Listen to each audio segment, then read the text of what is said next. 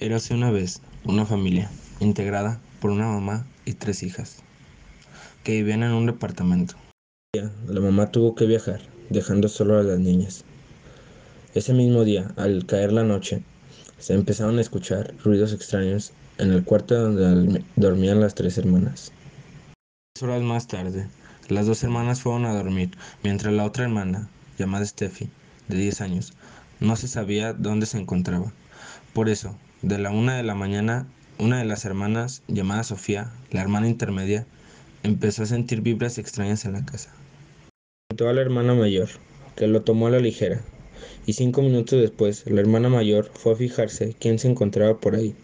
Trató de abrir la puerta del cuarto, pero alguien la sostenía. Al lograr abrirla, comenzaron a aventar cosas. La hermana mayor se lo hizo saber a su hermana Sofía. Sofía se arrinconó a un costado de la cama, quedando en shock. Vania recorrió directamente con Sofía para hacerle entrar en razón. En ese momento se vio a alguien correr por el pasillo. Las hermanas intentaron poder salir, pero nuevamente se escucharon ruidos y no había forma de escapar. Un espíritu que deambulaba por ahí les hizo una advertencia. En ese momento se hizo de día y el espíritu desapareció.